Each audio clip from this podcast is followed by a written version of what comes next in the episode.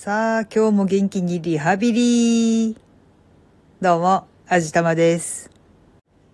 はい。というわけで今日も元気にリハビリに行ってまいりました。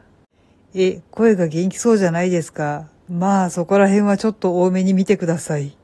今日はね、ちょっと肩とか腕とか結構痛くて、それだけで体力をごっそり持っていかれてしまっております。いや、別にリハビリがきつかったとかそういうわけでは全然ないんですよ。というかむしろ、割と回復してきてますねって理学療法士のお兄さんには褒められたんですよ。でも、それと痛みが引くかっていうのは全く別のお話です。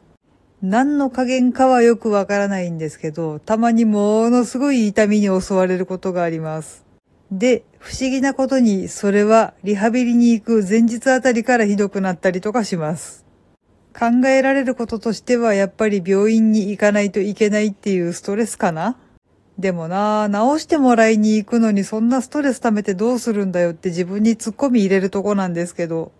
リハビリのために病院に行く前にあちこち痛みがひどくなるの、なぜなぜっていう感じでしょうか。まあでも実際のところ、ちょっとずつでも回復してきてはいるらしいです。当の本人はあんまり良くなってるなーっていう自覚がないんですけど、一応何もしてない時には痛くなくなったし、夜もちゃんと眠れるようになったし、本当にちょっとずつでも良くなってきてはいるのかもしれないんですけど、うーん、なんかでもあんまり実感ないなぁ。ただ、理学療法士のお兄さんの話によると、思ったよりもあちこちガッチガチに固まっちゃってるから、長期戦を覚悟してくださいって言われました。最短でも1年ぐらいはかかるかなって言われてとってもショックです。いや、でも1年って割とあっさり経つかもしれません。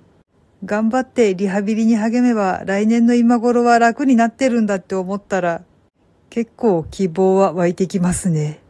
ただ今寒いんであんまり無理なことをするとかえって痛めるから注意深くやってくださいとは思いっきり釘を刺されました。なんかなぁ治すのと痛めるのとって結構紙一重な気がしてきた。ちょっと注意深くやろうと思います。はい。というわけで今回はリハビリ割と順調かもしれないっていうお話でした。この番組は卵と人生の味付けに日々奮闘中の味玉のひねも姿りでお送りいたしました。それではまた次回お会いいたしましょう。バイバーイ。